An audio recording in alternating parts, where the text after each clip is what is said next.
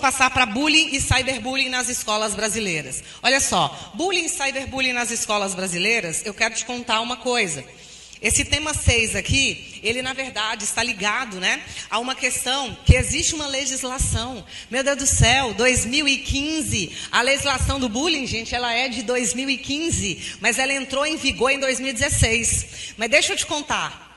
Quem aqui conhece a legislação do bullying? Deixa me ver. Anti-bullying. Que lindo! Quem aqui está numa escola? Levanta a mão aí. Viu? Peraí. Mas como? Como que isso é possível? Gente, deixa eu falar para vocês aqui, ó. Eu quero que vocês reparem isso esse ano no Enem.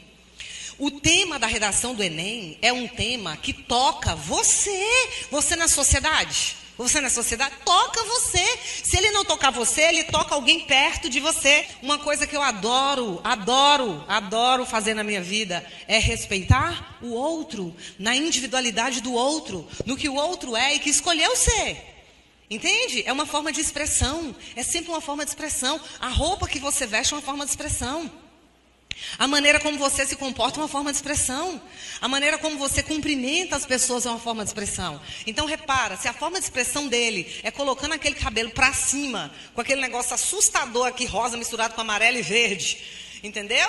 Se é aquilo, se aquela é a forma de dizer que ele não quer se moldar, que ele não quer estar como todos, que ele não quer fazer parte da maioria, que ele é fora da caixa, quem sou eu para dizer que não? Então, a questão do bullying no Brasil e do cyberbullying vão passar diretamente por uma educação que não trabalha tolerância e respeito à diversidade. Tá? Essa é uma linha argumentativa muito forte. E olha aqui, ó, quando você coloca, ó, a lei 13.185, que é de 2015, mas entrou em vigor em 2016, olha só o que, que ela fala, tá? É um repertório muito bom. Fica instituído o programa de combate à intimidação sistemática, bullying. Deixa eu te falar, o caso daquele MC que não merece ter o nome dele citado aqui dentro, vocês sabem quem é?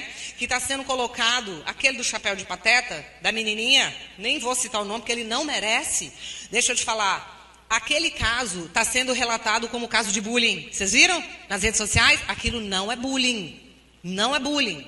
Por que, que aquilo não é bullying? Bullying é uma intimidação sistemática. Ela tem que ser repetitiva. Ela precisa causar dor, ela precisa causar sofrimento. E nesse ponto, aquele episódio que aconteceu lá realmente trouxe dois sofrimentos. Mas ela não foi o quê? Repetitiva, ela não é sistemática, então não caracteriza, viu? Não é exemplo, tá? Agora olha só, veja bem. Parágrafo único. Há intimidação sistemática na rede mundial de computadores. E para essa, essa intimidação, nós chamamos de cyberbullying. Lara, por que, que você está colocando legislação? Por que, que às vezes, ao invés de você colocar para a gente, né, é, ao invés, não, em vez de você colocar para gente uma citação, você coloca uma lei. É porque é o seguinte, é o que eu estou te dizendo. Enem, repertório qualificado. Me entrega um repertório que tem a ver com o que eu estou discutindo. Eu estou discutindo bullying. Não vem me falar de um negócio que não tem nada a ver, só para eu olhar na sua redação e falar: esse cara sabe sociologia. Não é, o Enem não superou, gente, já era.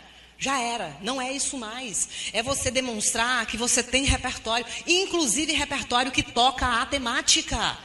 E se você não tiver repertório que toca a temática, a gente escreve de forma indireta uma interpretação e coloca a palavra-chave do tema da redação. Tá? Eu tenho certeza de que vocês vão elevar a nota de vocês se vocês fizerem isso que eu estou falando. Tá bom? Mesmo não tendo repertório específico. Agora, essa legislação realmente ela traz tanto a palavra bullying quanto cyberbullying. Então, quando você estiver fazendo a citação indireta, você pode usar, tocando essa legislação, que é chamada legislação anti-bullying, você pode tocar tanto bullying quanto cyberbullying, falar dela de forma livre, que você vai conseguir fazer uma citação produtiva e diversificada. Ok? Olha, linhas argumentativas que vocês podem seguir. Uma delas é informar as pessoas sobre causas e consequências do bullying. Tem muita gente que fala, ah, que, que é que esse menino está chorando de novo? Ah, isso não é nada não. Coleguinha, brincadeira de criança. O menino falou lá que ele é feio, tá aí. Mas todos os dias. Mas tem dois meses que seu filho está chegando aqui, está chorando.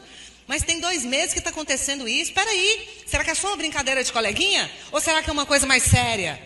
Gente, a gente tem que ter muito cuidado quando a gente está avaliando a dor do outro.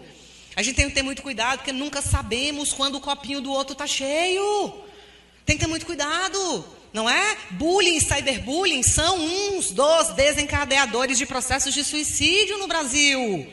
Nós temos que ter cuidado. Se isso aí for associado a uma doença mental, pode ter, pode ter consequências nefastas. Tá? E olha, segundo a Cleo Fante, até coloquei Cleo Fante para vocês aí, se vocês precisarem citar, a Cleo Fante diz, ela é a maior especialista em bullying no mundo, ela fala que o bullying é um tipo de violência, então ela chama de violência, é um tipo de violência que mais cresce no mundo hoje. Ela fala com todas as palavras, é o tipo de violência que mais cresce, tá bom?